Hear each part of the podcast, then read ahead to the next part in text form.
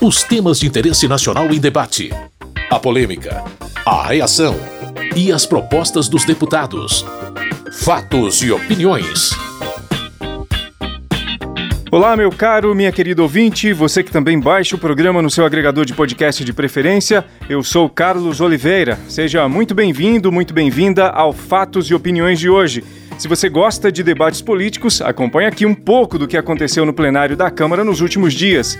Essa semana foi mais curta por causa do feriado do dia 12 de outubro, mas ainda assim houve votações e muitos discursos na tribuna. O assunto mais quente, sem dúvida, foi a proposta de emenda à Constituição que altera a composição do Conselho Nacional do Ministério Público. Esse órgão atua como fiscal das ações dos integrantes do Ministério Público. Essa fiscalização abrange aspectos administrativos, financeiro e disciplinar. É importante mencionar que o Ministério Público é formado por procuradores e promotores e é responsável pela defesa dos direitos sociais e individuais, da ordem jurídica e também trabalha para defender o regime democrático. E o Conselho Nacional do Ministério Público tem a função de monitorar a atuação desses procuradores e promotores. O que muitos deputados e deputadas sustentam é que há necessidade de se mudar a composição para melhorar o controle externo das atividades do Ministério Público. Quem é contrário à proposta acha que pode haver interferências políticas no cotidiano das atividades de procuradores e promotores. Na opinião de Paulo Ganimi, líder do Novo e deputado pelo Rio de Janeiro, essa proposta de emenda à Constituição que altera o Conselho vai gerar barreiras ao trabalho do Ministério Público. Colocar uma trava no trabalho do Ministério Público é colocar uma trava no combate à criminalidade, é colocar uma trava no combate à corrupção. É querer ser contrário, sim, àquilo que tem sido feito no Brasil, mesmo quando com medidas erradas se isso aconteceu, mas sempre no caminho correto de melhorar o combate à corrupção, à criminalidade e à impunidade no nosso país. O líder do Cidadania e deputado por São Paulo, Alex Manente, ressalta a participação de membros do Ministério Público na elaboração do texto da proposta. Não é razoável falar que vai se retroagir o combate à corrupção e impunidade, porque todas as mudanças sugeridas pelo Ministério Público foram incorporadas. Foi incorporada o fim da reversão de atos, ficando apenas no quesito administrativo e não judicial. Não trava a atuação do procurador, do promotor. Assim como colocamos a prescrição no mesmo nível da lei de improbidade, que era um pleito que eles tinham. Tadeu Alencar, do PSB de Pernambuco, acredita que ainda há muitas falhas na PEC e não apoia a aprovação dela agora. Nós reconhecemos a necessidade de aperfeiçoamento na atuação desses órgãos, tanto o Conselho Nacional do Ministério Público quanto o Conselho Nacional de Justiça. E a PEC original era muito mais singela do que as alterações profundas que estão sendo feitas na estrutura de funcionamento do Ministério Público. No meu sentido, no sentido do meu partido, o PSB, a principal modificação, que ainda que se tenha trocado elementos do texto anterior, é a possibilidade do controle político da atividade fim do Ministério Público. Para o líder do PSL e deputado por Goiás, Vitor Hugo, a proposta de emenda à Constituição que altera a composição do Conselho Nacional do Ministério Público busca igualar o órgão à realidade das demais instituições da República. Todos os órgãos, todos os órgãos precisam de um grau de controle. É o sistema de freios e contrapesos, normal da democracia. O presidente da República, quando faz um ato que exorbita das suas competências, daquilo que foi delegado a ele pela lei, o parlamento pode ir lá e sustar os atos do presidente da República. Quando algum prefeito, vereador, algum governador faz algum ato que extrapola também os limites da legalidade, o judiciário pode fazer o controle de legalidade do ato.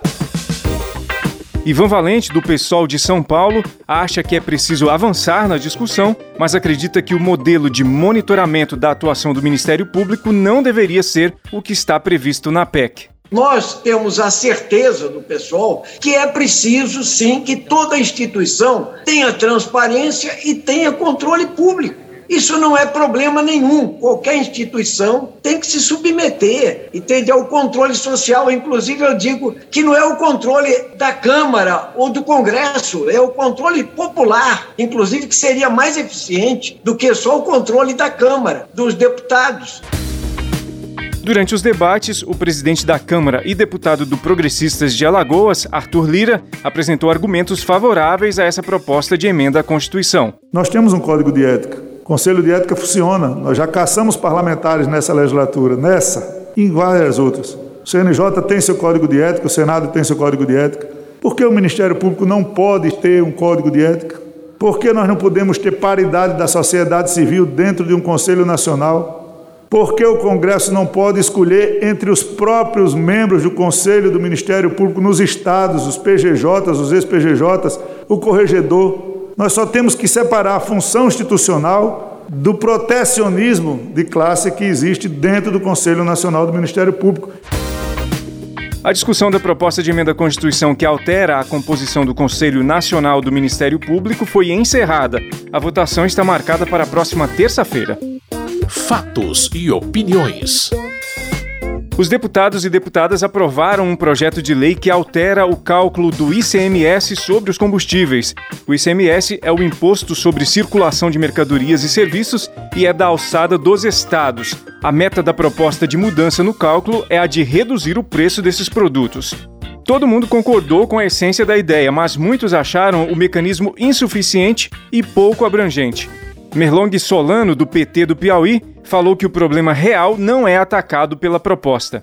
Ele reforça uma mentira que vem sendo contada pelo presidente da República diariamente há muitos meses. A mentira segundo a qual o ICMS estadual sobre os combustíveis é o grande responsável pelo aumento do preço da gasolina, do diesel e do bujão de gás no nosso país. Uma mentira que podemos comprovar muito facilmente. Em 2014, a alíquota média nacional do ICMS sobre a gasolina era de 27,5%. Em 2021, ela continua em 27,5%. O autor do projeto e deputado pelo PTB de Mato Grosso, Emanuel Pinheiro Neto, comentou sobre o peso dos impostos na composição do preço dos produtos. O preço final do combustível que chega na bomba até o consumidor brasileiro tem cerca de 45% do seu valor permeado por impostos. Ou seja, a cada 100 reais que o povo brasileiro paga de combustível, cerca de 45% é imposto. PIS, COFINS, contribuição de intervenção do domínio econômico e, por fim, o ICMS. Alexis Fontaine, do Novo de São Paulo, salientou que a fórmula indicada no texto pode não funcionar. Aparentemente, isso pode parecer uma boa ideia, porque teria que pegar a média dos últimos anos e imediatamente estaríamos diminuindo o preço da gasolina. Mas, no fundo, isso não resolve o problema e talvez traga um problema futuro maior. Porque hoje nós estamos trabalhando no pico do preço dos combustíveis, mas esse pico pode voltar atrás, como aconteceu já no passado. E quando voltar, a mesma valor fixo que impede o crescimento exponencial do preço da gasolina é o que impede a redução do preço da gasolina.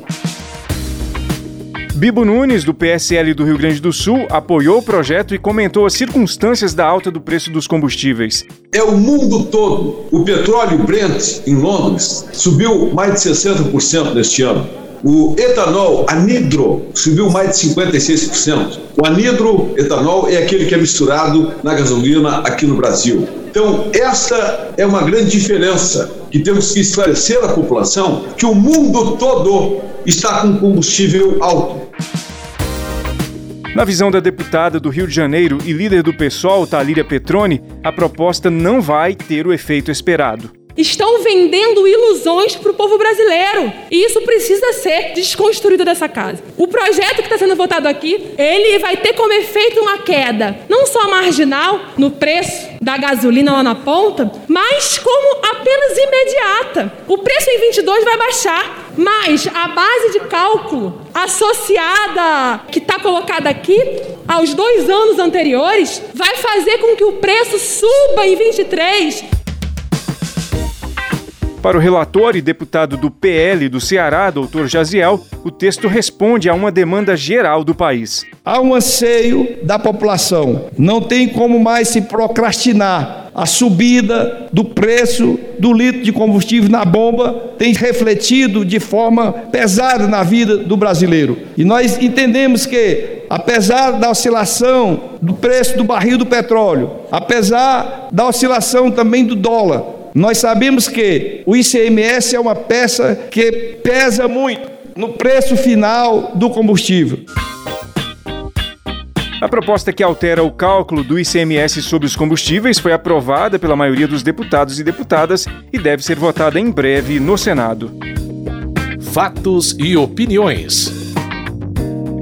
O programa já está quase terminando, mas antes deixa eu dizer para você que foi aprovada no plenário nessa semana a medida provisória que libera recursos para enfrentamento da Covid nas áreas indígenas. Na próxima fase de tramitação, o texto será apreciado pelos senadores.